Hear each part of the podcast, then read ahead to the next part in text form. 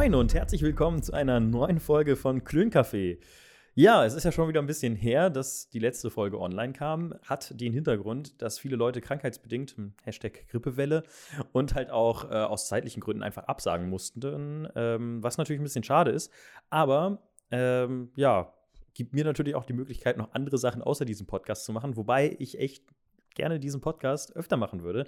Also, falls du da draußen ein Gesprächsthema habt oder ja, vielleicht mal in diesem Podcast auftauchen möchtest, dann sag doch einfach Bescheid. Äh, dann können wir sicherlich mal eine Folge zusammen machen, weil ich hätte ganz viele Gesprächsthemen. Nur mich alleine vor dem Mikrofon setzen, finde ich, glaube ich, etwas langweilig. Äh, könnt ihr ja mal sagen, wie ihr das findet. Aber äh, ich finde so einen Gesprächspartner eigentlich immer ein bisschen besser. Der Upload-Tag wird trotzdem am Dienstag bleiben. Äh, ich muss halt nur gucken, ja, wie ich Leute ran schaffen kann in diesem Podcast, um halt dann auch eine neue Folge aufzunehmen. Aber für heute haben wir ein Gesprächsthema, eine neue Folge und einen neuen Gast, den man noch nicht kennt. Äh, Michi, hi, grüß dich. Hi, ich bin Michi. Hallo Michi. ja, äh, wir wollen heute ein bisschen über das Thema äh, Containern sprechen. Ähm, vielleicht mal erst ganz kurz, äh, kannst du dich kurz vorstellen? Also wer bist du, was für ein Umfeld und äh, was ist Containern eigentlich für die Leute, die da mit dem Begriff nichts anfangen können? Äh, ja, ist immer schwierig, sich vorzustellen. Äh, was sage ich denn bei einer Vorstellung? Ich bin Michi, ich studiere seit gefühlt einer Ewigkeit. Ähm, Hä, wir studieren genauso lange. ja. Be beleidige mich mal jetzt hier nicht indirekt. Ich studiere gar nicht so lange. Das war auch gar nicht abwertend gemeint. Also ich studiere ja gerne. Ja, und wir studieren auch schon im Master. Also. Ja, stimmt. Wir sind mittlerweile im Master angekommen. Wir kennen uns auch durch den Bachelor, da haben wir nämlich zusammen studiert. Jetzt studierst du? Jetzt studiere ich Bildungswissenschaften im Master und Melvin nicht. Nee, Soziologie. Ich fand das irgendwie interessanter. Ist es wahrscheinlich auch. Keine Ahnung. Ja, und was machst du sonst in deiner Freizeit? Engagierst du dich? Äh, ja, ähm, tatsächlich verbringe ich gerade ziemlich viel äh, Zeit meiner Freizeit ähm, mit Fridays for Future bzw. Students for Future. Und ähm, ja, also da fließt gerade ungefähr so die Hälfte meiner Wochenzeit rein. Ähm, dementsprechend so Studium, Fridays for Future und äh, nebenbei noch so ein bisschen Erwerbsarbeit äh, und ein bisschen politische Bildung in so Bildungsprojekten an Schulen. In, welcher Form? Äh, Erwerbsarbeit und die Bildungsprojekte? Äh, ja, Erwerbsarbeit ist tatsächlich äh, ganz plump. Entweder gebe ich äh, Nachhilfe oder mittlerweile auch einige Workshops an Schulen, so zur Umweltbildung, politische Bildung. Ähm, genau. Oder ansonsten habe ich auch regelmäßig äh, eine Schulklasse ähm, und mache mit denen so ein bisschen politische Bildung. Dialog macht Schule, was ist das eigentlich für ein Projekt? Ich weiß, darüber sprechen wir heute jetzt nicht, aber es ist eigentlich voll interessant. Vielleicht kannst du dazu noch mal kurz was erzählen.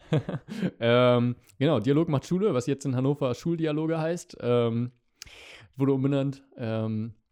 Ist ein sehr cooles Projekt für ähm, politische Bildung im weitesten Sinne. So, es soll die Partizipation von Jugendlichen gefördert werden. Es soll gefördert werden, dass sich Jugendliche eine Meinung bilden können und äh, so ein bisschen Selbstwirksamkeit erfahren und erfahren, dass sie selbst auch eine wichtige Rolle in der Gesellschaft spielen und dass Politik mehr ist als äh, wählen gehen oder vielleicht auch nicht wählen gehen und dann in den Nachrichten zugucken, wie irgendwelche alten Menschen irgendwas entscheiden oder halt auch nicht entscheiden, sondern dass Politik damit zu tun hat, dass man sich selbst einbringt und dass die eigene Meinung wichtig ist.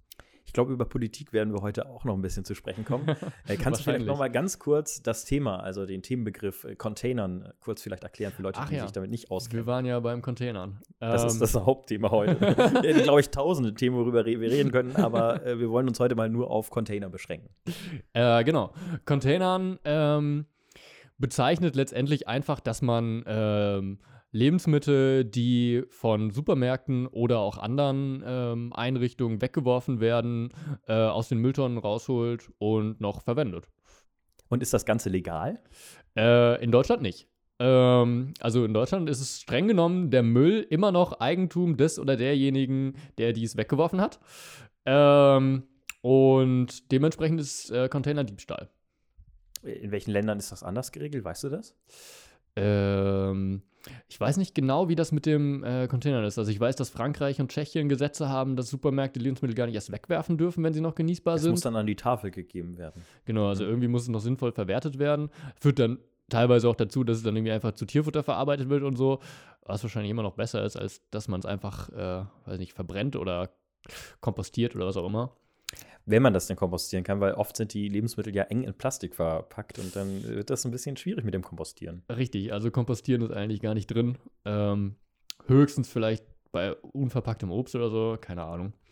Äh, so genau kenne ich mich da mit dem Müllrecycling auch nicht aus. Ähm, ja. Ja. Ich habe die Frage vergessen. Alles gut. Wir haben ja über Instagram immer die Möglichkeit, äh, oder gebe ich den äh, Zuhörern immer die Möglichkeit, ähm, Zuhörenden. Uh. Ich versuche jetzt in diesem Podcast mehr zu gendern. Das ist irgendwie, ich bin da so aufgewachsen. Das ist halt total schwierig, dann irgendwie aus diesem Trott rauszukommen.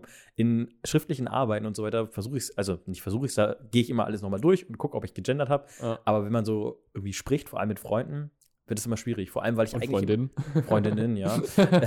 Vor allem, weil ich, es ist total schwierig. Vor allem, weil ich äh, eigentlich versuche, immer so eine neu, genderneutrale Sprache zu benutzen, Ja. um halt ähm, nicht irgendwie das nochmal hervorzuheben, dass es jetzt wichtig ist, sondern es einfach ganz normal und auch nicht irgendwie Männer und Frauen, sondern halt generell alle Geschlechter irgendwie aufzufassen.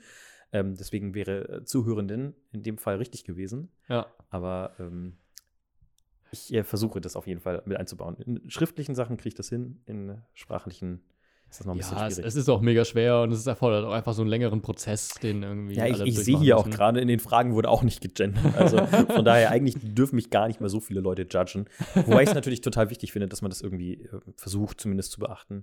Und äh, ich glaube, wenn der Wille schon mal da ist, ist es gar nicht mal so schlecht. Man muss ja nicht immer gleich auf Anhieb total gut machen. Aber worauf ich eigentlich zu sprechen wollte. Wir, wir weichen so ein bisschen vom Ja, Thema, aber ich das gesagt, haben Gefühl, auch wenn es super spannende Themen sind. Wir haben total viele Themen, worüber wir eigentlich sprechen könnten. Aber äh, ich gebe ja über Instagram immer den äh, Zuhörenden die Möglichkeit, äh, Fragen zu stellen. Und äh, da auch gleich ganz viele Fragen passen, die halt auch jetzt zu dem Anfang unseres Gesprächs passen, würde ich da einfach mal gleich eine stellen. Ähm, wie bist du eigentlich dazu gekommen, Essen aus dem Müll zu fischen, aus Containern von Supermärkten? Ähm, gute Frage. Ähm, also ich glaube, dass die Problematik an sich war mir irgendwie schon vorher klar, weil ich mich seit, boah, äh, weiß ich nicht, fünf Jahren oder so mittlerweile so ähm, ähm, umweltmäßig engagiere. Bin damals zu Greenpeace gegangen. Ähm, und dadurch war mir die Problematik an sich schon klar, aber ich glaube, der letztliche Trigger war, dass ich äh, bei einem Supermarkt gearbeitet habe und da dann halt eben live gesehen habe, äh, wie viel und was weggeworfen wird. Also gerade irgendwie Sachen, ähm, wo halt so das MAD abgelaufen ist, aber Mindesthaltbarkeitsdatum. Mindesthaltbarkeitsdatum, ja. Supermarkt-Slang und so. Wo aber halt irgendwie äh, jeder vernünftige Mensch weiß, ja, das kann man halt trotzdem easy noch essen. Oder man könnte es halt wenigstens verschenken, auch wenn man es irgendwie nicht verkaufen darf. So, ja, ist schon klar, dass Gesetze da auch ähm, eine Hürde für Supermärkte sind, weil sie halt auch Probleme kriegen können, wenn sie Sachen, bei denen das MAD abgelaufen ist, irgendwie noch verkaufen. Aber ähm, das dann halt nicht einfach frei zur Verfügung zu stellen, sondern irgendwie wegzuwerfen, ist halt total scheiße. Und dann habe ich da halt angefangen, nach der Arbeit immer noch mal am Müllcontainer vorbeizugehen und ähm, Sachen mitzunehmen, von denen ich halt äh, gesehen hatte, dass sie eh weggeworfen werden. Ähm, was ich auch nur machen konnte, weil es halt für mich eh nur so ein Nebenjob war und mir ist schon klar, dass man dafür halt auch irgendwie dann gefeuert werden kann oder so. Und das war mir aber in dem Moment halt ziemlich egal. Arbeitest du da noch? Nee, schon Aber länger bist nicht nicht gefeuert worden, oder? Ähm, tatsächlich hat mich der Chef dann irgendwann mal gesehen. Ja, aber letztendlich habe ich gekündigt, weil ich einfach keinen Bock mehr hatte, weil Arbeit im Supermarkt einfach nicht so mein Ding ist. Ähm, auf Dauer. Ich habe da ein Jahr lang ungefähr gearbeitet. Aber hat der Chef irgendwie was dazu gesagt oder einfach nur äh, hi? oder? Äh, tatsächlich habe ich von einem äh, anderen Mitarbeiter so ein so slightly Hinweis bekommen irgendwie, äh, dass ähm, der Chef das irgendwie spitz bekommen hat und irgendwie meinte, äh, er würde die Polizei rufen und bla und ja, keine Ahnung, so nach dem Motto, jo, der Chef beobachtet dich und keine Ahnung. Ähm, tatsächlich ist der Container auch Kamera überwacht so, wo, aber ich wusste, dass sich diese Videos halt niemand live anguckt, sondern die halt nur angeguckt werden, wenn halt äh, irgendwie was passiert ist oder so. Äh, von daher war mir das immer egal. Aber nachdem ich dann wusste, dass der Chef das auf dem Schirm hat, also, hm, schade. Hast du das danach dann regelmäßig gemacht? Ähm, wie hat sich das entwickelt? Ähm, ja, entwickelt hat sich das dann tatsächlich dadurch, dass ich äh, in eine andere WG gezogen bin. Also, was heißt in eine andere WG? Äh, ich bin in eine WG gezogen ähm, und bin dann äh, mit meinem Mitbewohner, der auch schon eigenständig sozusagen angefangen hatte, bei sich zu containern, äh, immer zusammen losgegangen. Und äh, zu zweit ist natürlich die Motivation, loszugehen, nochmal um einiges höher. Und äh, dann haben wir einfach mal geguckt, was es hier in Hannover eigentlich so für Supermärkte gibt und äh, sind relativ schnell fündig geworden. Wo, welche Supermärkte gibt es denn da? Wo kann man denn da am besten containern? War auch eine Frage, die auf Instagram gestellt wurde.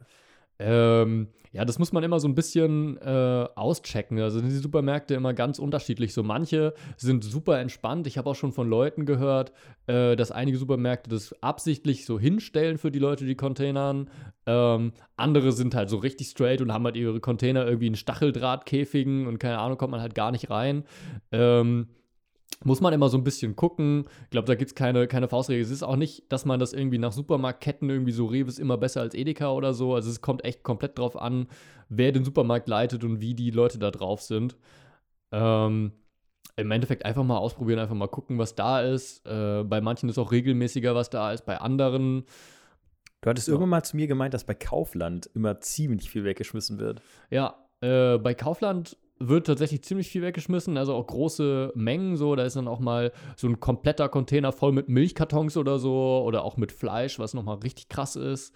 Ähm, genau, aber das ist auch äh, also zum Beispiel bei dem einen Kaufland hier in Hannover kommt man halt relativ gut hin, das ist super entspannt und ähm, da ist auch, glaube ich, von, den, von dem Ladenbesitzer relativ entspannt. Dann gibt es noch ein Kaufland in der Innenstadt, da kommt man gar nicht erst an die Container ran, das ist so ein Stacheldraht, äh, so eine Stacheldrahtgeschichte. Also wie gesagt, lässt sich nicht wirklich nach äh, Supermarktkette ordnen. Kannst du mal von den Cola-Dosen aus dem Kaufland-Container erzählen? ah, ja, das stimmt. fand ich eine sehr witzige Geschichte. Äh, ja, wir waren tatsächlich mal bei Kaufland, äh, wo unfassbar viele Cola-Flaschen ähm, lagen. Äh, und dann haben wir irgendwie, ich glaube, 150 Flaschen Cola oder so, also 05er Flaschen, aber trotzdem äh, mitgenommen. Und ich glaube, es waren noch mehr da, aber wir konnten einfach nicht mehr tragen. Wir sind tatsächlich, glaube ich, ähm, nochmal hingefahren, äh, mit einem Fahrradanhänger, glaube ich, um noch mehr abzuholen, weil es war einfach so unfassbar viel. Ähm, ich glaube, doch, die Cola haben wir tatsächlich auch ganz getrunken. Äh, haben wir dann eine WG-Party gemacht und äh, haben dann die Cola zum Mischen hingestellt ähm, und ging super weg. Als also das ich das gesehen hatte, und du hast mir ja auch eine geschenkt, äh, war die sogar noch zwei Monate haltbar. Und also, ja. Gibt es da, wenn du Insider Wissen hast, weil du ja mal gearbeitet hast in einem Supermarkt, was ist da so die Norm, wann was weggeschmissen wird? Ähm, also ich glaube, es kommt ein bisschen drauf an, was es für ein Produkt ist. Also so ein Joghurt zum Beispiel wird halt länger da gelassen. Ich glaube, es sind irgendwie dann zwei Tage oder drei Tage vorher oder so. Ähm, ich kann mir vorstellen, dass es bei Cola einfach so ist. Also das kostet, das ist halt eh diese Billig-Cola gewesen, so. Die kostet halt den Laden auch fast nichts und die können äh, die Sachen auch einfach abschreiben. Das ist halt auch noch das Krasse so. Die kriegen dann halt auch noch Geld für wieder, wenn die Sachen wegwerfen. Ähm, und wahrscheinlich haben die es einfach weggeworfen, weil sie den Platz brauchten oder so. Und dann dachten die so, ach, so eine halbe Palette Cola schmeißen wir weg, ist egal. Nur eine Spekulation, ich weiß es nicht. Vor allem, weil die Cola ja in Pfandflaschen drin ist. Und ihr ja. hättet ja auch einfach vorne das alles vor dem Markt in den Gully kippen können und hättet euch dann einfach das Pfand zurückgeholt und hättet dann vielleicht 20, 30 Euro Pfand gehabt oder so. Ja, also das Pfand haben wir trotzdem bekommen. Nur, dass wir die Cola halt dann getrunken haben. Das ist natürlich, äh, das ist natürlich echt äh, so ein Jackpot, ne, dass wir Pfandflaschen containert haben. So normalerweise werden Pfandflaschen, Pfandflaschen nicht in Containern. Ich habe auch sonst von bisher niemandem äh, in meinem Umfeld gehört, der oder die äh, Pfandflaschen containert hätte. Also seit wann containerst du ungefähr? Seit drei, vier Jahren? Ähm, Zwei, drei Jahre? Gute Frage. Äh, ich glaube, also die Geschichten, wo ich noch im Supermarkt gearbeitet habe, das ist tatsächlich schon so drei, dreieinhalb Jahre oder so her. Aber ähm, so richtig eigentlich erst, seit ich in der WG lebe und das ist so seit zwei Jahren jetzt. Und wie war denn das erste Mal Container? Vielleicht einmal das erste Mal, als du es gemacht hast, wo du noch im Supermarkt gearbeitet hast und einmal das erste Mal, wo du sozusagen selbstständig auf Lebensmitteljagd gegangen bist. Ähm, ja, im Supermarkt war es so ein bisschen ähm, ja, ein bisschen komisch, weil ich ja selber da gearbeitet habe. Ähm, da habe ich immer noch so ein bisschen drauf geachtet, dass mich halt auch niemand sieht und so. Ähm, irgendwann bin ich dann auch einfach so, äh, also die Container stehen da direkt am Parkplatz, äh, war es mir dann irgendwann egal, ob mich jemand sieht, ähm, weil ich halt davon überzeugt bin, dass es irgendwie richtig ist und weil mir, wie gesagt, ähm, der Job relativ egal war, weil ich dachte so, okay, die größte Gefahr ist, dass es ja irgendwie mein Chef mich rausschmeißt, das ist eh nur so ein scheiß Nebenjob, mir egal. Und von daher, ja, ich weiß gar nicht mehr, wann das das erste Mal war. Ich glaube, es war, es wurde so, so immer ein bisschen mehr, je nachdem. Aber warst du da aufgeregt, beziehungsweise bist du es heute noch so ein bisschen? Oder sagst du, ach, chillig? Ähm, also äh, bei der, als ich noch selbst im Supermarkt gearbeitet habe, war ich nicht so aufgeregt. Ähm, als ich dann das erste Mal hier in Hannover äh, Container gegangen bin, war ich super aufgeregt. Also was heißt super aufgeregt? schon so ein bisschen. Ähm, natürlich irgendwie ähm, hilft es total, dass man davon überzeugt ist, dass es das Richtige ist. Ähm, und ähm, dass man auch irgendwie weiß, die meisten Leute, den meisten Leuten ist es völlig egal einfach. Ähm, und man hat auch noch einen relativ großen Rückhalt, weil viele andere Leute es halt auch richtig finden, dass man Lebensmittel rettet, statt sie äh, vergammeln zu lassen. Ähm, aber klar, ich war voll aufgeregt und irgendwie auch immer, wenn ein Auto kam, hinter die Mülltonnen geduckt und so, dass man nicht gesehen wird, was natürlich, also jetzt im Nachhinein voll überzogen ist, weil es kommt fast nie vor, dass, also ist noch nie vorgekommen, dass ein Auto irgendwie anhält und jemand aussteigt oder so. Die meisten Leute würden sich gar nicht die Arbeit machen, vor allem da man ja spät abends Container geht. So, wer hält spät abends irgendwie an, nur weil er da zufällig Menschen an der Mülltonne gesehen hat? Ähm, ja, aber am Anfang war ich natürlich voll aufgeregt. Und dann hilft es natürlich auch, dass man nicht alleine ist, sondern äh, dass man noch zu zweit oder zu dritt unterwegs ist. Ja, ähm, und seine ganzen Brüder noch mit hat. Wenn er doch mal jemand Bruder. Stress will. Ich bin noch nie mit meinem Bruder Containern gegangen. nimm ihn mal mit, nimm ihn mal mit. Sollte ich vielleicht mal machen. Aber erwischt worden, das war auch eine Frage, äh, bist du noch nie, oder? Ähm. Nee. Außer von deinem Chef, aber ja. das zählen wir jetzt mal nicht. äh, tatsächlich noch nie. Nee, also man trifft ab und zu andere Leute beim Containern. Ähm, aber die würde ich ja nicht erwischt, sondern eher so, ach, du auch hier, schön. ja, nö, aber äh, erwischt wurden, wurde ich tatsächlich noch nie. Nö. Aber wenn du so andere Leute auf den Containern oder beim Containern triffst, ist man dann schon so eine Community, sieht sich immer wieder, man kennt sich? Oder wie läuft das ab? Äh, nee, so krass ist es tatsächlich noch nicht, äh, dass man sich jetzt irgendwie kennt. Ähm, aber es ist, also es, man, man ist schon meistens äh, solidarisch miteinander so und äh, teilt dann irgendwie äh, die Sachen, die halt da sind. Äh, also die Erfahrung habe ich tatsächlich gemacht, dass Leute, die Container gehen, meistens ziemlich entspannt sind. Äh, und dann nicht irgendwie so, ey, ich war zuerst hier, geh weg oder sowas ausbricht, sondern dass man dann halt so eher fragt, jo, ich habe hier gerade, keine Ahnung, Bananen gefunden, äh, willst du noch Bananen haben? Wir haben schon so viele oder keine Ahnung, wie auch immer. Ähm, genau, also es ist meistens sehr entspannt. Sparst du da von Geld? Das war auch eine Frage, die kam. äh, ja, normal. Also, ähm, Mittlerweile ist es ein bisschen weniger geworden, aber äh, wir hatten eine Zeit, wo wir quasi nur aus dem Container gelebt haben, wo wir außer so Basic-Nahrungsmittel wie irgendwie Reis und Nudeln oder so äh, quasi nichts gekauft haben. Dann hat man im Monat halt irgendwie, weiß ich jetzt nicht, 30, 40 Euro für Lebensmittel ausgegeben oder so und äh, ansonsten halt einfach alles aus dem Container gegessen. Und das ist natürlich auch ein finanzieller Aspekt. So, ich mache es nicht wegen des Geldes, aber ähm, klar, lässt sich nicht abstreiten, dass das schon irgendwie auch ein Anreiz ist. Was war denn das teuerste oder hochwertigste Produkt, was du gefunden hast? Ich glaube tatsächlich die, äh, die Pfandflaschen so.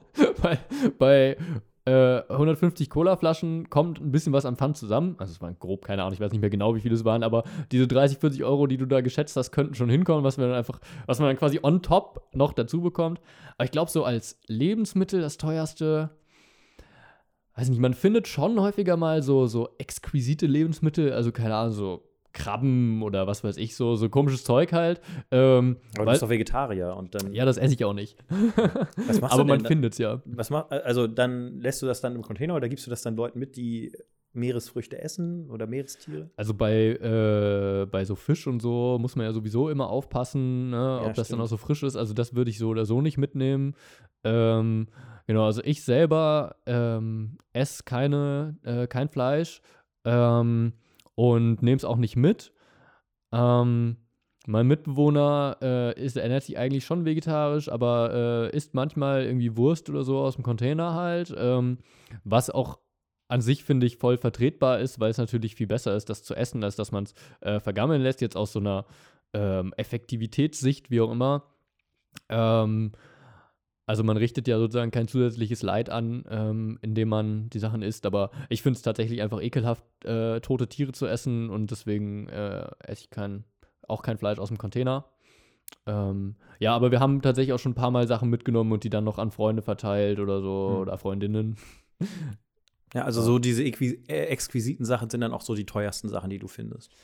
Ja, ähm, ja, ich glaube schon, so auch mal so exquisite Käseplatten oder so. so französischen Käse. Ja, weil eben diese, äh, diese exquisiteren Sachen werden dann halt auch nicht so häufig gekauft. Mhm. Und dann kommt es halt mal häufiger vor, dass sie schlecht werden. Also es ist echt häufig so, dass man irgendwie eher so abgespaced Sachen findet, als dass man so, so Durchschnittszeug findet, weil das Durchschnittszeug, so, das lässt sich auch für die Supermärkte ja relativ gut berechnen, so, weil das ja immer gleich nachgefragt wird, und dann können sie das halt auch besser ähm, mit den Bestellungen abgleichen und so. Denke ich mir jetzt einfach mal. Ich spekuliere hier gerade so ein bisschen. Bin natürlich jetzt nicht Insider, aber ja. Ja. Was ich ganz interessant fand, äh, war, du hattest mal, das ist glaube ich auch schon anderthalb, zwei Jahre her oder so, da hatten wir mal überlegt oder uns gegenseitig immer so Bälle zugeworfen, was machen wir eigentlich so für, ja, für die Umwelt, so Umweltfaktoren, wie berücksichtigen wir das in unserem Alltag? Und du hast erzählt und erzählt und erzählt, aber hast das Container gar nicht erwähnt, weil das für dich dann zu einem Zeitpunkt einfach so selbstverständlich geworden Ja. ist. Und das fand ich sehr interessant. Ist das für dich schon so, so ein Alltagshandeln? Ich erinnere mich. Ähm, ja, stimmt. Da war es halt, also, ja, es war tatsächlich so eine Hochphase, wo wir irgendwie dreimal die Woche oder so Containern gegangen sind und halt eigentlich immer einen komplett vollen Kühlschrank hatten. Und es war einfach so selbstverständlich, dass das Zeug immer da war, ähm, dass, es, dass wir da auch gar nicht mehr so, oder dass ich da gar nicht mehr so richtig drüber nachgedacht habe. Ähm, mittlerweile ist es nicht mehr ganz so selbstverständlich für mich, äh, Container zu gehen, was einfach daran liegt, dass ich jetzt ein bisschen weniger Zeit habe und nicht mehr so regelmäßig Container gehe wie früher. Ähm, aber ja, es stimmt schon. Also, wenn man das, man, man kriegt so eine gewisse Routine rein und es wird dann irgendwie auch, ja, normal. Also, ich glaube, für viele äh, ist es noch so eine mega krasse Hürde, ähm, an so einen Container zu gehen, einfach mal zu gucken, was drin liegt. Ähm, und das war es für mich vor drei Jahren oder so auch noch, oder vor zwei Jahren vielleicht auch noch. Ähm, mittlerweile ist es für mich halt so voll normal, irgendwie, wenn ich in einen Container gehe und sehe, oh, da ist was drin, äh, nehme ich halt was mit. Oder wenn ich gerade irgendwie zufällig auf dem Nachhauseweg bin und am Supermarkt vorbeikomme, bei dem ich weiß, die Container sind leicht zugänglich, fahre ich dann mit dem Fahrrad halt mal kurz vorbei und gucke, ob zufällig was da ist. Ähm, also, das ist echt so eine, so eine Normalität irgendwie geworden. Jetzt kam ja aus Hamburg vor einigen Monaten, es könnten vier, fünf sein. Ja, wir sind immer brandaktuell in diesem Podcast. Nachrichtenpodcast. Total. ähm, äh, kam aus Hamburg der Vorschlag, Containern zu legalisieren. Das wurde, ich weiß gar nicht, ob es noch weiter aufgegriffen wurde oder einfach abgelehnt wurde. Ähm, das kann ich gerade nicht genau äh, nachvollziehen bzw. rekapitulieren. Schlecht recherchiert. Ja, ich recherchiere gar nicht. Aber glaubst du, dass das vielleicht eines Tages noch mal entkriminalisiert wird? Ähm, also diesen Vorschlag, dass äh, Container legalisiert wird. Ich glaube, da äh, hat die Linke so einen Gesetzesentwurf für äh, in der Schublade liegen. Den bringen die, glaube ich, jede Legislaturperiode immer ein und es wird immer abgeschmettert. Es gab auch schon mal so eine Bürgerinitiative. Ähm, da, wodurch die sich dann der Bundestag mit der Thematik beschäftigen musste. Ähm, und im Endeffekt ist da noch nicht so richtig viel passiert. Ähm, aber ich glaube, dass da schon so ein Stück weit eine Bewegung drin ist, dass das Thema auch immer Öffentlichkeit, also immer mehr Öffentlichkeit bekommt. Und jetzt gerade dadurch, dass das ganze Klimathema jetzt halt äh, eine zentrale Stellung in der Gesellschaft bekommt, kann ich mir schon vorstellen, dass es entkriminalisiert wird. Ich glaube nicht, dass es legalisiert wird, aber ich weiß es nicht genau. Also bin ich halt auch kein Jurist für. Ähm, welche Lösung da jetzt irgendwie die beste ist mit Eigentumsrecht und keine Ahnung was. Ähm, aber ich glaube schon, dass es da irgendwie eine Bewegung geben wird in der nächsten Zeit. Also dementsprechend kann ich dich auch so verstehen, dass sich das Bewusstsein oder zumindest die Meinung, auch die öffentliche Meinung über äh, Containern in den letzten Jahren dann doch zum Positiven eher entwickelt hat. Und positiv meine ich jetzt hinsichtlich den Leuten, die Containern. Mm, ja, ich glaube schon. Ähm, also vielleicht, also man muss ja auch immer berücksichtigen, dass man so selbst in seiner eigenen Bubble lebt. Und äh, bei mir ist das so im Umfeld irgendwie für die meisten selbstverständlich. Äh, nicht alle gegen Containern, aber so irgendwie Foodsharing oder Too Good To Go oder was es da noch für Apps gibt. Irgendwie. Also dieses Bewusstsein, äh, es wird voll viel Essen weggeworfen und es ist schon nicht so gut, dass es weggeworfen wird. Man könnte es ja auch noch essen. Ähm, ist, glaube ich, schon relativ breit äh, vertreten in der Bevölkerung. Und ähm, von daher kann ich mir vorstellen, dass sich da ein bisschen was bewegt, ja. Was würdest du denn jetzt Leuten raten, die sagen, okay, ich habe vielleicht ein bisschen Schiss vor Containern, aber irgendwie würde ich es auch mal interessant finden, das mal auszuprobieren? Äh, Wenn jetzt irgendjemand sein erstes Mal erleben möchte mit Lebensmitteln im Müll, ähm, was Äh. würdest du der Person raten? Äh, einfach ausprobieren. also, ähm, ich glaube, am chilligsten ist es halt, wie gesagt, wenn man nicht alleine losgeht, sucht euch einen Freund, eine Freundin, vielleicht auch jemanden, der oder die das schon mal gemacht hat. Ähm, dann ist so die äh, Hemmschwelle irgendwie geringer. Wo findet man die? Gibt es da so Foren oder? Äh, ich glaube, es gibt so Facebook-Gruppen oder so, aber genau weiß ich Mhm. das auch nicht. Ähm, wie aktiv die sind, das kommt wahrscheinlich auch nochmal auf die einzelnen Städte an und so. Ähm, ja, wenn ihr natürlich gar niemanden in eurem Umfeld habt, äh, probiert es alleine aus. Also es ist halt echt kein großes Ding so. Das Ding ist einfach, man geht nach Ladenschluss zu einem Supermarkt, guckt, wo die Mülltonnen sind, guckt, ob sie offen sind, macht sie auf. Und wenn was drin ist, wo man das Gefühl hat, oh, das sieht noch gut aus, steckt man das ein, nimmt es mit und geht nach Hause. Also mehr ist es nicht. Äh, die Wahrscheinlichkeit, dass äh, irgendwas passiert, ist echt gering, meiner Meinung nach. Und ähm, wie gesagt, die meisten Menschen finden es ja auch persönlich gut, dass man das macht. Und die allerwenigsten würden direkt ein Gerichtsverfahren eröffnen.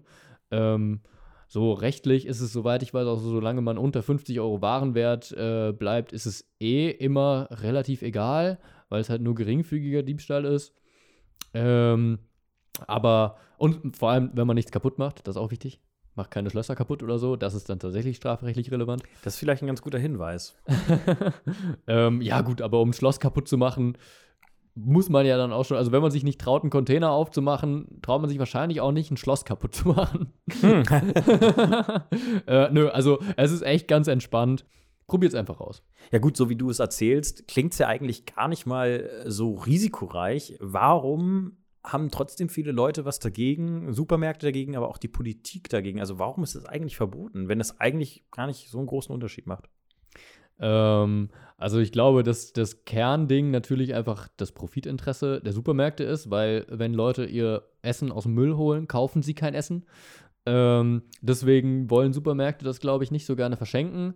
Ähm, ja, weil es natürlich auch einfach Einbußen für die sind. Und natürlich spielen die Gesetze dann auch nochmal eine Rolle. Ne? Also es gibt ja irgendwie Supermärkte, die schon rumheulen, äh, wenn man äh, an die äh, Käsetheke seine eigene Brotdose mitbringt, statt äh, dieses Packpapier zu nehmen, äh, weil die Brotdose könnte ja dreckig sein und dann könnte man den Supermarkt verklagen, wenn man davon krank wird, weil man dann sagen könnte, das sei der Käse gewesen und bla bla bla. Also super beschissene Rechtslage irgendwie. Kann ich dann schon verstehen, dass die Supermärkte da irgendwie auch Angst haben, Lebensmittel mit abgelaufenem Mindesthaltbarkeitsdatum zu verschenken. Ähm, ich glaube, das, das sind so die Gründe, warum, äh, warum es dann trotzdem weggeworfen wird. Ich verstehe nicht so ganz, warum Supermärkte ihre Container hinter äh, Stacheldrahtkäfige packen, wie es manche machen. Äh, da sehe ich wirklich keinen logischen Grund drin. Müsste man wahrscheinlich einen äh, Supermarktbesitzer oder Besitzerin fragen laden wir das nächste Mal in den Podcast ein. was glaubst du, was der Grund ist, warum so viele oder so große Mengen von Lebensmitteln weggeschmissen werden? Also ich meine, äh, du erzählst dann, hast du 150 Cola-Flaschen rausgeholt, du machst, nimmst einen ganzen Container mit Bananen mit oder was auch immer. Warum sind das solche Mengen? Ähm, ich glaube, das Problem ist tatsächlich, dass äh, wir ein Wirtschaftssystem haben, das nicht zum Ziel hat, die Bedürfnisse der Menschen zu decken, sondern das einfach zum Ziel hat, möglichst viel Kapital zu akkumulieren, also sprich Profit zu erwirtschaften. Und ähm, es ist nun mal häufiger profitabler, Lebensmittel wegzuwerfen, als äh, Lebensmittel irgendwie noch zu verwenden. Und äh, genau aus dem Grund passiert das Ganze so. Aus dem Grund ähm, werden dann irgendwie äh, Kartoffeln, die zu klein sind, direkt auf dem Acker schon zerstückelt, statt sie zu verkaufen. Und aus dem Grund werden halt äh, Joghurt, die äh, eigentlich noch einen Monat genießbar wären, äh, einfach weggeworfen. Jetzt höre ich relativ häufig immer diese Statistik. Muss ja anscheinend stimmen, weil das posten so Seiten wie die Tagesschau, ARD meistens äh, Quarks und Co. hat es, glaube ich, auch mal irgendwo gepostet, dass halt der meiste Lebensmittelabfall gar nicht in Einzelha im Einzelhandel oder in Restaurants ähm, produziert wird, sondern bei sich zu Hause. Was kann denn jeder Einzelne tun, um Lebensmittelabfälle zu vermeiden? Ja, es ist tatsächlich unfassbar. Irgendwie, ich habe das auch letztens nochmal gelesen, es sind irgendwie 80 oder 85 Kilo pro Person und Jahr, die zu Hause weggeworfen werden. Also ich finde, das ist eine super krasse Menge. Ähm, ich glaube, klar, man kann halt irgendwie äh, gucken, dass man äh, bewusster einkauft, dass man halt weniger von diesen, oh ja, da hätte ich mal Bock drauf, Käufe macht, äh, was man dann irgendwie nie isst, äh, sondern dass man sich wirklich vorher überlegt, was kaufe ich eigentlich ein ähm, und was brauche ich und was esse ich auch. Ähm, und dass man Sachen, also ich glaube, viele Sachen sind auch Sachen, die man einfach im Kühlschrank vergisst oder so. Ich meine, uns passiert das auch. Wir sind da auch nicht erhaben drüber. Also äh, es ist auch nicht so, dass wir 100% von den Sachen, die wir Containern äh, auch essen, so, wir schmeißen dann auch noch Sachen davon weg, weil sie dann doch noch bei uns schlecht werden oder so. Ähm, aber ich glaube, das Wichtigste ist, dass man sich irgendwie über den Wert von Lebensmitteln bewusst wird äh, und sich halt Ich meine, für uns ist es so selbstverständlich, dass es alle Lebensmittel immer zu kaufen sind. Ähm, aber dass dafür halt eine super, also eine super hohe Menge an Ressourcen notwendig ist. Und selbst wenn die äh, Milch bei uns dann irgendwie nur noch 69 Cent kostet, so, dann ist es halt trotzdem ähm, total ressourcenaufwendig, die herzustellen und sie hat halt auch in dem Sinne einen hohen Wert, der sich nicht im Preis widerspiegelt. Und äh, das trifft halt auf die meisten Lebensmittel zu. Und ich glaube, wenn man sich darüber bewusst ist und Lebensmittel nicht so als selbstverständlich betrachtet, dann wirft man auch automatisch weniger weg. Was hältst du denn eigentlich von der CO2-Steuer bei Lebensmitteln? Äh, meinst du, das könnte dem entgegenwirken? Mm, Im Prinzip ja, weil eine CO2-Steuer bei Lebensmitteln ähm, ach so. Also wenn man es auch raufschreibt, ne? Also nicht einfach nur die Preise erhöht, sondern auch sagt, okay, das und das ist jetzt der Anteil an CO2, wofür ihr zahlt. Also ich glaube, es würde natürlich zu einer ähm, ja, klimafreundlicheren Ernährung führen. Das würde vor allem bedeuten, eine tierproduktärmere äh, Ernährung. So, also wenn man da irgendwie so Beispiele äh, haben will, keine Ahnung, so ein, äh, ein Kilo Butter für ein Kilo Butter werden halt ungefähr 18 Kilo CO2 produziert und äh, für ein Kilo Äpfel sind so 500 Gramm CO2. Also äh, ist halt schon krass, wie äh, klimaschädlich Tierprodukte sind. Aber ich glaube, das hat relativ wenig mit Lebensmittel wegwerfen zu tun. Also ich meine, ob ich dann die Äpfel wegwerfe oder die Butter wegwerfe, also ja, der Vergleich hinkt ein bisschen, aber äh, ich glaube, im Prinzip wird es klar, kommt halt auf selber raus. Und äh, bei Lebensmitteln, also bei CO2-Steuer auf Lebensmittel muss man natürlich auch immer noch aufpassen, dass Lebensmittel halt Grundnahrungsmittel sind auch und die darf man halt auch nicht zu teuer machen, weil äh, Menschen sich halt trotzdem noch Nahrung leisten können müssen und ich glaube, das ist nicht das, wo man als erstes ansetzen muss, wenn man das Klima schützen will. Wie mache ich dann stattdessen diesen Wert sichtbar oder wie kann ich auch die Bevölkerung anlernen hinsichtlich diesen Lebensmittelwert wertzuschätzen oder auch wahrzunehmen überhaupt? Mm, also das Umweltministerium macht ja jetzt seit einem Jahr oder so, so eine Kampagne, irgendwie wir wollen Lebensmittelmüll reduzieren und bla, wo die dann auch genau diese Tipps so, schreibt euch einen Einkaufszettel und bla, ähm, ausschreiben. Ich glaube, das bringt begrenzt was.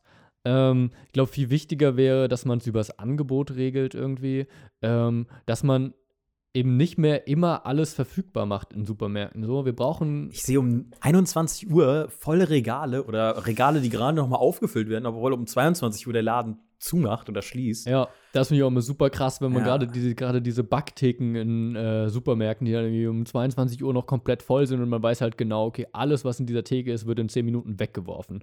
Und äh, das ist natürlich krank. So. Ähm, dann sind wir, sind wir jetzt aber wieder bei den Supermärkten gelandet. Ich weiß tatsächlich nicht genau, was man machen muss, um ähm, Leuten zu Hause äh, nahezubringen, dass sie weniger Lebensmittel wegwerfen sollen. Ähm, außer eben zu versuchen, das ihnen bewusst zu machen und irgendwie auch die die Verantwortung, die man ein Stück weit durch seinen eigenen Konsum hat. So, ich bin Gegner davon zu sagen, ja, wir können alles über unseren Konsum regeln und der Kassenzettel ist ein Wahlzettel und bla, weil das einfach verkürzt ist, aber man hat trotzdem eine Verantwortung darüber, was man konsumiert. Inwiefern ist das verkürzt? Naja, wenn man sagt, äh, wir können irgendwie die Welt verbessern, indem wir äh, nur noch Fairtrade Bio-Produkte kaufen, ähm, trifft man halt die Sache nicht wirklich auf den Kopf so oder den Nagel auf den Kopf, wie auch immer. Ähm, weil natürlich ist es voll gut, wenn man Bio- und Fairtrade-Produkte kauft, das ist total wichtig. Aber ähm, zum einen können sich das schlicht und ergreifend nicht alle Leute leisten. So, das muss man auch irgendwie noch berücksichtigen. Das ist dieselbe Geschichte wie mit, dem, äh, mit der CO2-Steuer auf Lebensmittel. Äh, und zum anderen setzt das ja auch voraus, dass man bei jedem Produkt alles weiß. So setzt so ein Homo economicus voraus, der irgendwie jede seiner Entscheidungen komplett rational nach Abwägung aller ähm, Variablen irgendwie äh, treffen kann. Und das ist halt einfach falsch. So Muss ich kurz zwischengrätschen, weil vielleicht nicht alle mit Homo economicus was anfangen können. Das ist sozusagen der ökonomisch handelnde Mensch, also der auf, ja, auf Wirtschaftlichkeit achtet oder danach handelt. Genau. Ähm, und jetzt habe ich ein bisschen den Faden verloren. Entschuldigung, dass ich da eingekriegt habe, aber ich, ich glaube, damit können halt nicht viele was anfangen. Ja, ja. Wir können halt nicht auch zu viele Fachbegriffe um die Ohren hauen. ja, da hast du natürlich völlig recht. Genau, das Ding ist einfach, man kann nicht bei jedem Produkt immer wissen, wie es produziert wird. Ich kann nicht bei jedem T-Shirt und jedem Apfel und jedem äh, Elektrogerät genau wissen, wann, wo, unter welchen Bedingungen, mit welchen Ressourcen das produziert wurde und danach dann meine Entscheidung treffen. So, das ist einfach völlig illusorisch. Ähm, weil zum einen die, ähm, äh, die Informationen ja gar nicht zugänglich sind, so gerade bei, ähm, bei Elektrogeräten oder Dingen, die irgendwie eine längere Produktionskette haben, wissen selbst die äh, Leute, die Sachen in Auftrag gegeben haben, also die HerstellerInnen, äh, nicht mehr, wo genau die Sachen letztendlich produziert wurden, wo das herkommt. Wie soll man das dann als Kunde oder Kundin wissen? Und dann kommt noch dazu, dass es ja einige Dinge gar nicht ähm, in guter Qualität gibt. Also beispielsweise jetzt irgendwie Kobalt oder so, was halt in den ganzen Smartphones und so drin ist. Es gibt momentan auf der Welt kein fair gehandeltes Kobalt. Das heißt, selbst im Fairphone, was irgendwie noch so vielleicht das ethisch vertretbarste Smartphone wäre, ist äh, Kobalt aus Scheißbedingungen in irgendwelchen Kinderarbeitsminen drin, weil es einfach auf dem Weltmarkt gerade kein anderes gibt. So, und das kann ich halt nicht durch meine Nachfrage ändern, sondern das kann man halt nur auf einer großen politischen Ebene ändern. Also die Nachfrage ist auch politisch, aber kommen wir wieder in so eine das privates politische äh, Diskussion. Wie wäre es denn dann mit einer Lebensmittelampel, die einem zumindest halbwegs transparent und in einem vereinfachten Modell natürlich irgendwie aufzeigt, wie fair jetzt dieses Produkt gehandelt ist oder wie nachhaltig dieses Produkt angebaut wurde? Wie nachhaltig mein Einkauf ist. Auch generell, es gibt ja so viele Lebensmittelampeln, auch für Zucker zum Beispiel. Da wäre dann natürlich auch die Sache, wie unterscheiden sich dann äh, ökologische Ampeln von Gesundheitsampeln oder so, die auch ständig von Frau Klöckner ähm, umschifft werden, weil sie auf Freiwilligkeit des Marktes setzt, was natürlich kompletter Bullshit ist. Aber was hältst du denn von solchen Ampelsystemen? Also es gibt ja diesen Nutri-Score, äh, was jetzt so meine erste Assoziation zu äh, Ampelsystemen äh, ist. Also, das ist ja diese Lebensmittelampel, die irgendwie anzeigen soll, wie gesund ein Lebensmittel ist. Also, das ist so die Geschichte mit Zucker und Fett und so. Ich glaube, in Frankreich wird das schon verwendet und Julia Klöckner, die äh, Landwirtschaftsministerin, war da vor einem Jahr noch strikt dagegen. Jetzt hat sie, glaube ich, selbst so einen Nutri-Score vorgestellt. Ähm, keine Ahnung. Aber gut, also wie gesund ein Lebensmittel ist, hat ja erstmal noch nichts damit zu tun, wie äh, ökologisch sinnvoll das ist oder so. Ähm, also ich glaube, man, man könnte, für, also ich fände es schwer, weil wie will man das operationalisieren? Also wie will man sagen, so das Lebensmittel ist jetzt grün und das ist irgendwie gelb und das ist rot, so, keine Ahnung. Ähm, was man machen könnte, wären halt irgendwie so verpflichtende Siegel oder so. Ähm, weil es gibt ja unfassbar viele äh, Logos und Siegel, die auf allem möglichen Zeug drauf sind. Also, keine Ahnung, jetzt äh, manche davon sind halt von der Industrie selbst und haben quasi gar keine Bedeutung, ähm, weil die Standards einfach so niedrig sind, dass man das quasi für alles bekommt. Ähm, also zum Beispiel dieses äh, deutsche, deutsche Lebensmittelgesellschaft-Dings so, was dann irgendwie, wo dann, keine Ahnung, selbst Fleisch aus wirklich den abscheulichsten Bedingungen kriegt dann noch Silber oder so. oder so, das Tierwohl-Siegel, äh, was irgendwie nur so 0,9 Quadratmeter mehr Platz für Schweine bietet. Ich ja. habe mir das mal auf, einer, auf so einer Tabelle, oder nicht auf so einer Tabelle, sondern auf so einer Zeichnung angeguckt, wie viel mehr Platz die haben lol. ja, es ist, das tatsächlich. so, ja. Es ist lächerlich. Aber und es ist halt auch wieder auf Freiwilligkeit. Mhm. Ne? Äh, es ist auch nichts Verpflichtendes. Ähm, ich glaube, wenn man wirklich was verbessern will, dann braucht man verpflichtende Standards, die eingehalten werden und nicht irgendwelche freiwilligen Logos, Ampelsiegel, keine Ahnung was. Also ich finde auch so Ampelsysteme schwierig, weil, wie du ja schon sagtest, wer operationalisiert ist, aber letztendlich als gemeiner Bürger äh, kann ich nicht mir alles durchlesen, mir alles aneignen. Das Eben. ist so eine Informationsflut. Ja, äh, ja, aber letztendlich regelst du es ja dann auch wieder nur über den Markt. Eben. Auch mit diesen Siegeln, ne? Also ich meine, dann schafft man ja auch nur, also man schafft dann vielleicht eine bessere äh, Informationsgrundlage, aber du hast ja immer noch nicht alle Informationen und äh, du wählst die Entscheidung immer noch auf die äh, VerbraucherInnen ab, statt Selbstverantwortung zu übernehmen. Und das ist nicht so nice. Ja, stimmt. Gut, wenn ich jetzt äh, Siegel auch kritisch betrachten würde, und es gibt ja auch ganz viele Siegel, die halt unter sehr dubiosen Umständen so entstanden sind oder auch ganz klar Stellung zu einigen Unternehmen beziehen, wie kann ich denn dann als ganz normale Otto-Normalverbraucherin irgendwie davon ausgehen, äh, welche Siegel funktionieren und welche nicht und worauf ich genau achten muss beim Einkauf? Also wie kann ich meinen Einkauf nachhaltig strukturieren? Also es ist super schwierig auf jeden Fall, weil es halt so unfassbar viele Siegel gibt. Und ähm, die sind ja dann auch immer noch branchenspezifisch. So, es gibt eigene Lebensmittelsiegel und dann gibt es für Klamotten nochmal eigene und für Elektrogeräte gibt es eigene und was weiß ich was. Ähm, also da einen perfekten Überblick hat wahrscheinlich niemand. Also selbst die Leute, die das beruflich machen bei der äh, Verbraucher, wie heißt das, Verbraucherzentrale oder so, ähm, wissen das wahrscheinlich nicht 100 pro, aber es gibt äh, Listen, wo die ganzen Siegel aufge äh, aufgelistet sind. Ähm, die sind, also ich weiß, dass zum Beispiel Greenpeace so eine Liste hat für ähm, Klamottensiegel, ähm, wo, da, wo man dann halt äh, sehen kann, okay, das und das sind die Standards, die da einbehalten sind. Ja, zum Beispiel das Siegel bezieht sich nur auf äh, die Produktionsbedingungen, aber nicht auf die Anbaubedingungen von der Baumwolle oder so. Ähm, oder das Siegel beinhaltet äh, auch noch Umweltstandards, das hier nur Arbeitsbedingungen oder umgekehrt, wie auch immer. Ähm, Genau, also das gibt es auf jeden Fall und ich bin mir relativ sicher, dass es sowas auch für ähm, Lebensmittelsiegel gibt. Weiß ich jetzt nicht genau, wer das rausgebracht hat, aber locker auch irgendeine NGO oder eben diese Verbraucherzentrale. Ich glaube, wenn man da mal kurz googelt, findet man relativ schnell was. Jetzt haben wir ja in diesem ganzen Podcast, sind wir schon ziemlich tief in diese Ebene eingestiegen und wir haben viele Sachen gesagt, die man irgendwie machen kann und umsetzen kann. Aber wie du ja auch vorhin richtig erwähnt hast, ist das nicht für alle Leute möglich aus finanziellen Faktoren. Vielleicht auch, weil man nicht die ganze Informationstransparenz besitzt. Was würdest du denn ja, einem Otto-Normalverbraucherin irgendwie erzählen äh, oder raten, wie kann man denn klein anfangen? Wie kann man denn seinen Einkauf nachhaltig gestalten, um halt weniger Müll zu produzieren, aber auch generell vielleicht mehr auf Umweltfaktoren zu achten? Ähm, also ich finde es schwierig, weil es einfach super viele Facetten gibt, äh, auf die man achten kann. Für mich persönlich ist es irgendwie am wichtigsten, ähm, sich möglichst tierproduktarm zu ernähren. Ich sage absichtlich nicht vegan oder vegetarisch, weil ich weiß, dass es vielen Leuten extrem schwer fällt, auf Fleisch oder gar auf Milchprodukte oder so zu verzichten. Ähm, aber dass man sich einfach mal bewusst macht, wie viel Fleisch esse ich eigentlich. Ähm, es sind im Durchschnitt ist unfassbar viel, äh, was in Deutschland an Fleisch gegessen wird.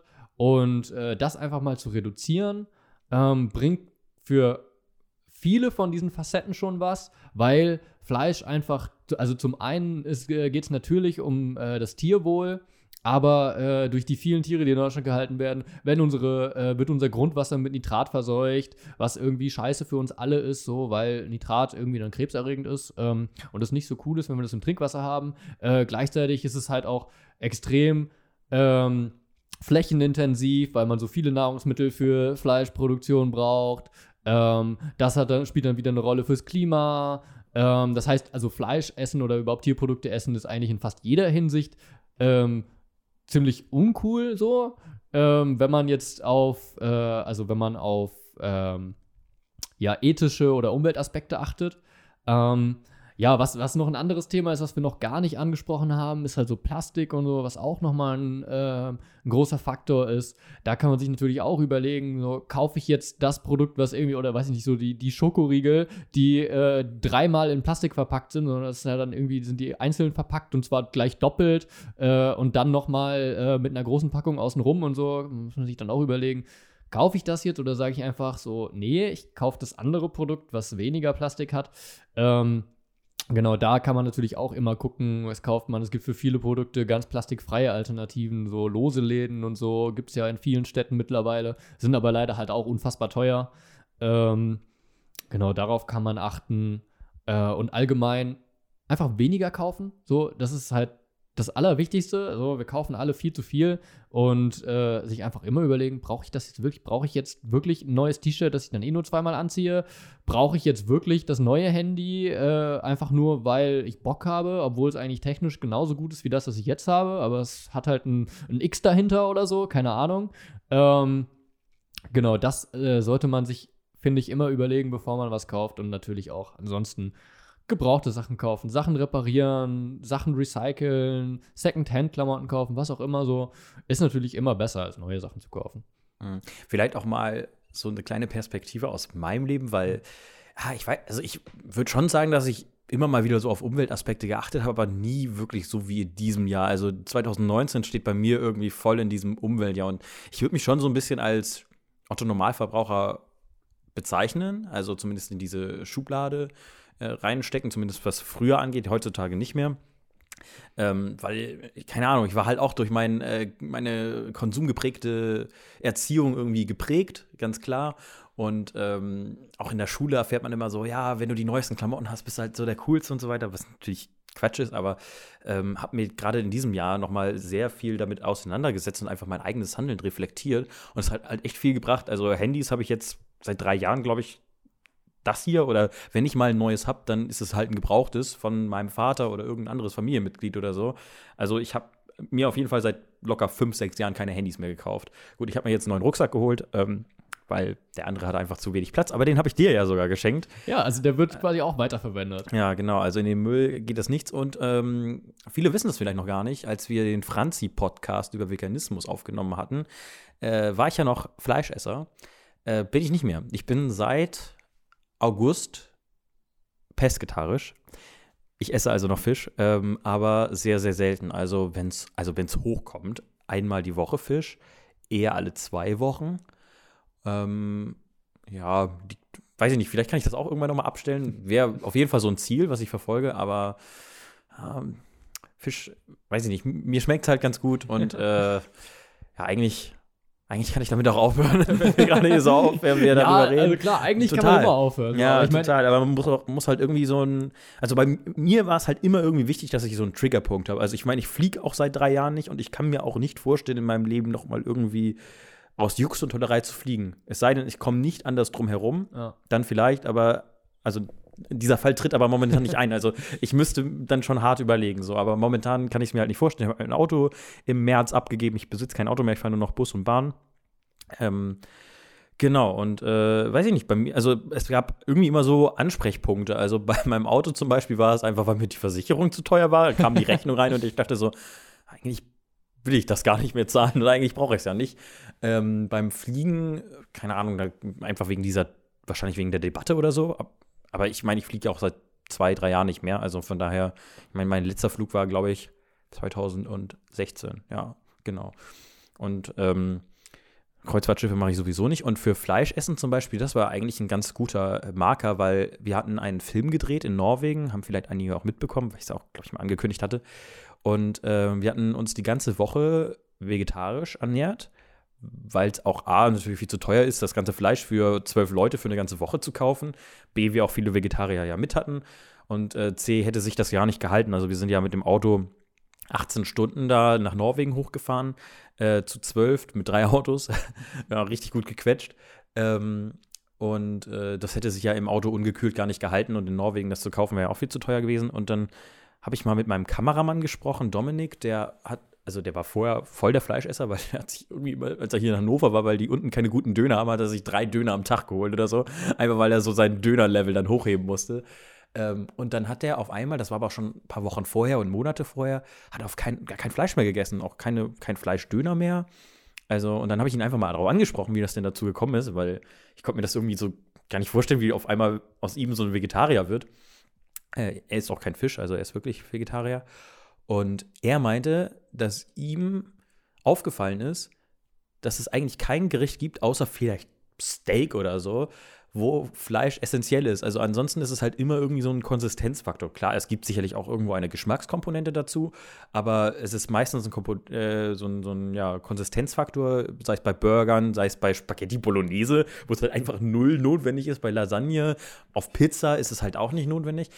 Und dann habe ich mir echt mal so überlegt, was esse ich eigentlich so? Ähm, gut, ich esse ein Wurstbrot. Klar, das gibt dann Wurstgeschmack oder so, aber ich kann auch irgendwas anderes zum Frühstück essen. Und ich kann auch irgendwas anderes in die Bolognese machen oder Chili Sin Carne. Es ist einfach rote Linsen rein. Ich finde, es schmeckt viel besser. Ähm, also nur mal so nebenbei. Also da- das ist mir dann halt so ein bisschen bewusst geworden, als wir in Norwegen waren und als wir dann wiedergekommen sind.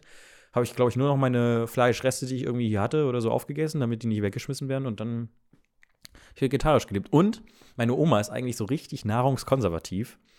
Ähm, die ist eigentlich total Fleischesser-Fan. Und dann habe ich vor allem in der Zeit, weil ich dann zu Hause war in den Semesterferien und da dann gearbeitet habe, sehr häufig bei ihr Mittag gegessen, weil sie auch sowieso gekocht hat. Und in, in den ersten Wochen war es noch so ein bisschen schwierig. Ähm, da hat sie dann noch Würstchen in eine Suppe gemacht oder so. Also so diese Standardsachen.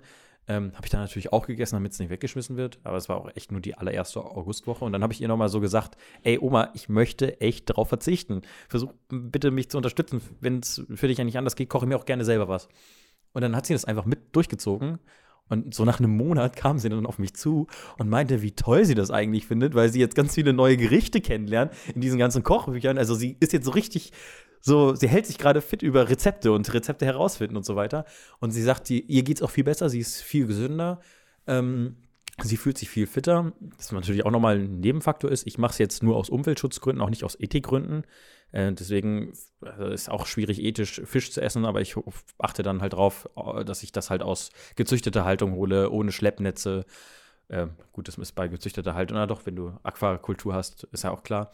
Also da achte ich halt schon drauf.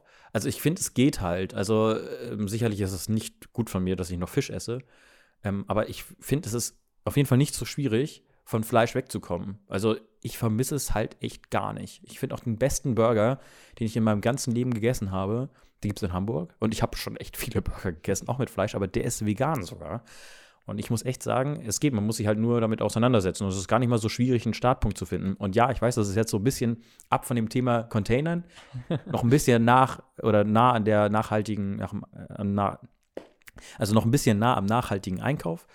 Aber das zeigt eigentlich, dass es nicht unbedingt schwer sein muss, etwa auf Sachen zu verzichten oder sich einfach umzustellen, sondern man muss sich, glaube ich, einfach irgendwie so ja, reflektiert darüber bewusst sein, wie sein eigenes Kaufverhalten ist, vielleicht auch sein eigenes Essverhalten. Und klar, man kann nicht irgendwie alles verbessern, aber ich glaube, Franzi hat das mal gesagt. Ich weiß sogar, ich glaube, das war sogar im Podcast, wo sie meinte, irgendwie jede Mahlzeit zählt. Und ich glaube, wenn man zumindest sich selber und seine eigene, sein eigenes Verhalten reflektiert, könnte man viel erreichen. Ich weiß nicht, was sagst du dazu? Muss das dann doch irgendwo die Politik regeln, der Markt regeln oder irgendwer regeln? Weil du meintest ja vorhin zum Beispiel, dass dieses Konsum, also das, das Anpassen vom Konsumverhalten nicht unbedingt zielführend gesamtmäßig ist.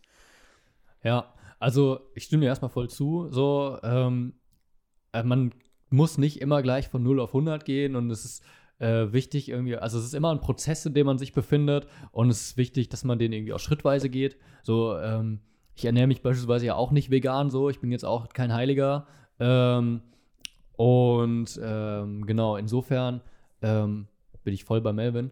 Ähm, das Ding ist nur, dass man halt tatsächlich nur begrenzt viel erreichen kann. Also gerade Fleisch ist halt ein äh, perfektes Beispiel eigentlich dafür, dass man eben über Konsum nicht alles regeln kann. Natürlich ist es viel besser, wenn weniger Leute Fleisch essen in Deutschland und so weiter.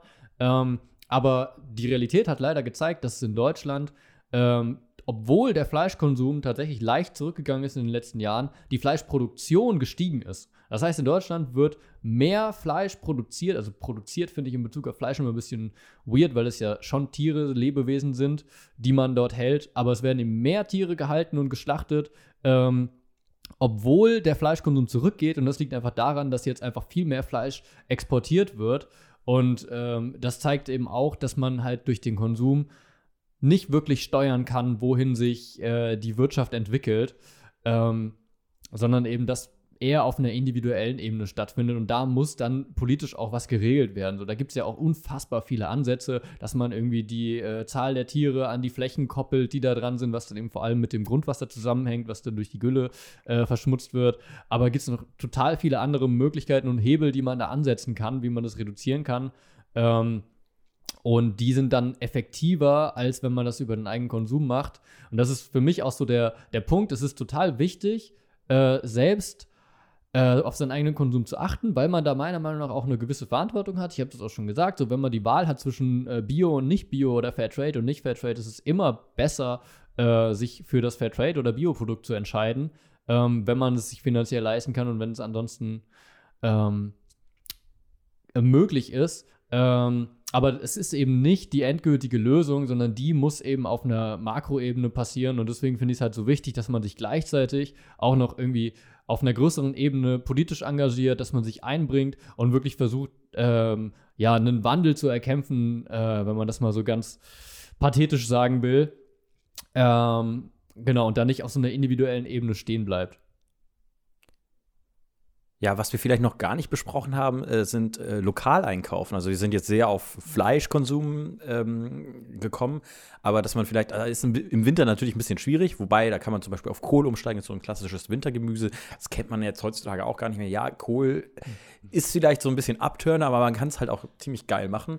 Oder halt auf Äpfel statt Bananen oder Avocados oder so, dass man darauf diese südländischen Früchte, Ananas oder so, die gibt es ja schon für einen Euro oder so im Supermarkt, dass man darauf irgendwie verzichtet, ähm, dass man sich dem vielleicht einfach bewusst wird. Ja, aber natürlich, also es ist gar nicht so einfach, auch gerade auf dieser Makroebene das zu ändern. Ja. Ja. Ich glaube, also regional und saisonal ist natürlich auch gerade äh, klimatechnisch noch mal viel wichtiger als äh, die meisten anderen Sachen. Also gerade Bio ist äh, zwar total wichtig, was Pestizide und so angeht, aber fürs Klima relativ irrelevant. Also Bioprodukte haben nicht eine sonderlich viel bessere Klimabilanz als Nicht-Bioprodukte. Ähm, aber gerade regional und saisonal entscheidet super viel, gerade auch bei Obst und Gemüse. Ähm, wenn man sich jetzt äh, Gewächshaustomaten zum Beispiel haben eine so beschissene äh, Klimabilanz. Also wenn man sich irgendwie im äh, Februar Tomaten aus dem Gewächshaus kauft, so. Also äh, dann kann man schon fast klimatechnisch lieber Fleisch essen, so, weil äh, die Klimabilanz halt katastrophal ist. Und deswegen sich echt überlegen, okay, welches Gemüse und welches Obst gibt es zu dieser Jahreszeit eigentlich gerade? Und natürlich auch, wo kommt es her? So, ne? Also muss ich jetzt irgendwie Kartoffeln aus Ägypten kaufen oder so? Ähm, oder kaufe ich einfach Kartoffeln, die äh, zufällig in meinem Bundesland angebaut wurden oder so? Das war dieses Jahr auch so. Ähm, in den letzten Jahren und natürlich auch dieses Jahr hat mir meine Oma immer irgendwie Erdbeeren mitgebracht. Das ist natürlich total super süß und so. In den letzten Jahren war es dann halt auch äh, Gewächshaus-Erdbeeren oder halt Erdbeeren äh, aus Spanien, aus Peru oder ja. weiß der Kuckuck woher, äh, habe ich dieses Jahr echt ihr gesagt, wenn ich da eine Erdbeere ne, aus Peru sehe oder hier, wenn ich noch Erdbeeren im November kriege von dir, nee, geht nicht. So, ja. Hat sie auch verstanden. Also ich glaube, das ist halt echt ähm, ja, einfach so eine Erke also Erkenntnis ist ein bisschen das schwierige Wort dafür, mhm. aber dass man sich erstmal dem bewusst wird. Also ich glaube, ja. viele Leute sagen, okay, wenn es im Supermarkt ist, dann ist es auch zu der Jahreszeit vorhanden. So, wo sollen das sonst herkommen? Aber es wird halt irgendwie eingeflogen oder es kommt halt sonst woher. Und ähm, ja, findet man bestimmt im Internet ganz gute Quellen, wo man sich informieren kann, was zu welcher Jahreszeit äh, angeboten werden kann, regional, ja. lokal. Und ja, genau. Hast du sonst noch irgendwelche Tipps zum Containern, Nachhaltigkeit? Also, weiß ich nicht. Oder ist eigentlich alles gesagt? Ähm, naja, ich glaube, da sich die Menschen hier jetzt schon fast eine Stunde unser Gerede angehört haben, ich könnte natürlich noch mal sagen, was ich vorhin schon gesagt habe, aber im Endeffekt. Schon über eine Stunde, glaube ich. Ich weiß nicht, wenn ich schneide, ist noch mal ein bisschen was anderes, aber ja, nee, also wir wollen ja niemanden belehren und das auf die Idee muss auch jeder selber kommen, einfach mal zu gucken, wie man sich reflektieren kann. Ich finde es unglaublich wichtig, nicht nur in jetzt Lebensmittel, Umweltfragen oder was weiß ich, aber generell so ein reflektierender Mensch zu sein. Ich glaube, das, das kann einen einfach auch ganz weit nach vorne bringen. Also was seine eigene Meinung natürlich auch angeht, natürlich auch was die Umwelt angeht, aber auch sich selbst als Mensch irgendwie weiterzuentwickeln. Ja. Das finde ich, äh, kann man halt sehr viel über Reflexion oder eigentlich fast nur ausschließlich über Reflexion Und ähm, deswegen versucht einfach mal mehr so durch die Welt zu gehen. Ihr müsst auch nicht perfekt sein.